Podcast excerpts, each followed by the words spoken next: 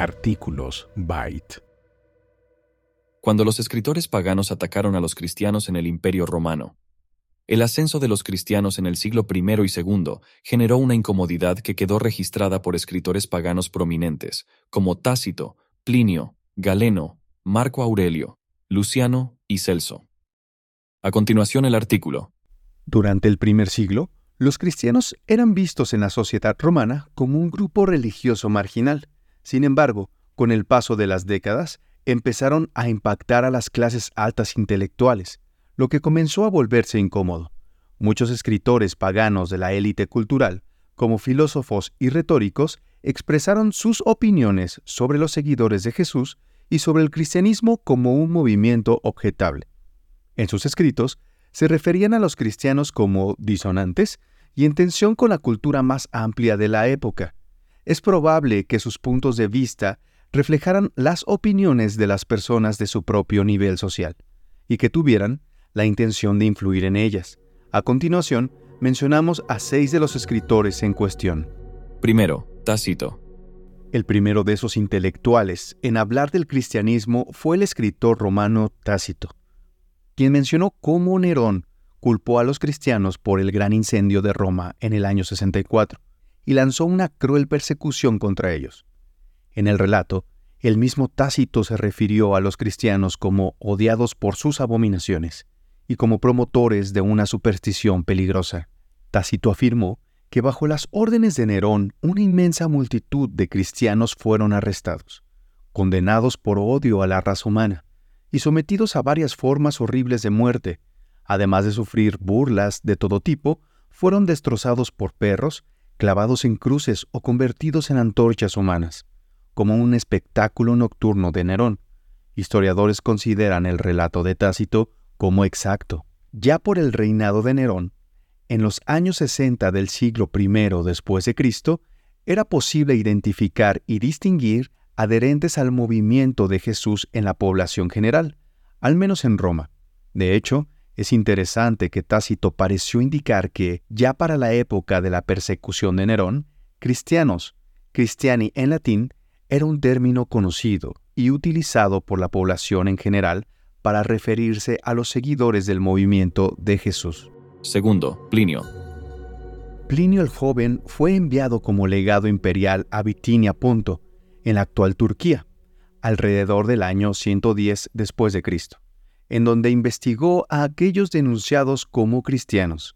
Aunque no estaba familiarizado con sus delitos, consideró que ser creyente en Cristo era razón suficiente para castigarlos así que les daba tres oportunidades para renunciar a su fe, y aquellos que se negaban eran ejecutados o enviados a Roma para juicio. Durante el tiempo que ocupó ese cargo, le escribió al emperador Trajano sobre su investigación de los denunciados como cristianos. Él respaldó sus acciones y acordaron que debían castigarlos, a menos que adoraran a los dioses romanos. Plinio los torturó con el fin de obtener información exigió que los acusados apostataran y ejecutó o enjuició a quienes se negaran a cumplir sus demandas. No encontró indicios de acciones criminales, pero los juzgó como poseedores de una superstición perversa y extravagante. Sus afirmaciones apuntaban a que el crecimiento del cristianismo estaba teniendo un efecto negativo en las instituciones dedicadas a las deidades tradicionales y la economía. Los templos antiguos representaban una importante esfera de actividad económica, por lo que cualquier abandono de su culto era una amenaza para muchos intereses, lo cual recuerda el disturbio de los artesanos de la diosa Artemisa, narrada en Hechos de los Apóstoles 19, 21 al 40. Tercero, Galeno. El famoso médico Galeno tuvo una opinión más positiva de los cristianos.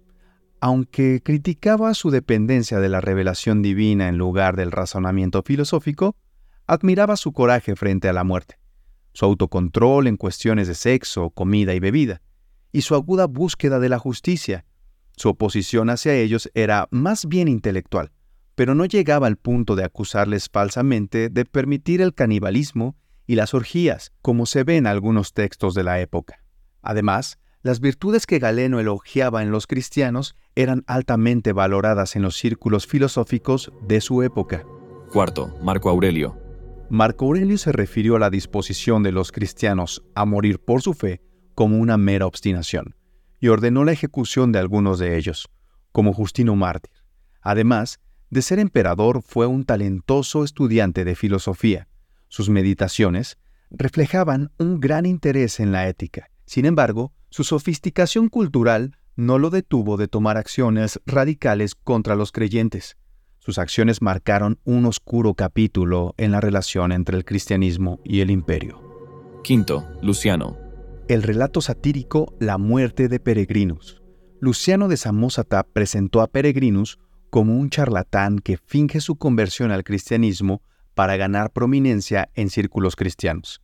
Aunque algunos creyentes intentaron liberarlo cuando fue arrestado, finalmente el gobernador romano le dio salida para evitar convertirlo en mártir. Sin embargo, Peregrinus fue excomulgado después de haber consumido alimentos prohibidos, lo que puso en duda su autenticidad como creyente. No obstante, no se sabe si este relato era ficción o realidad.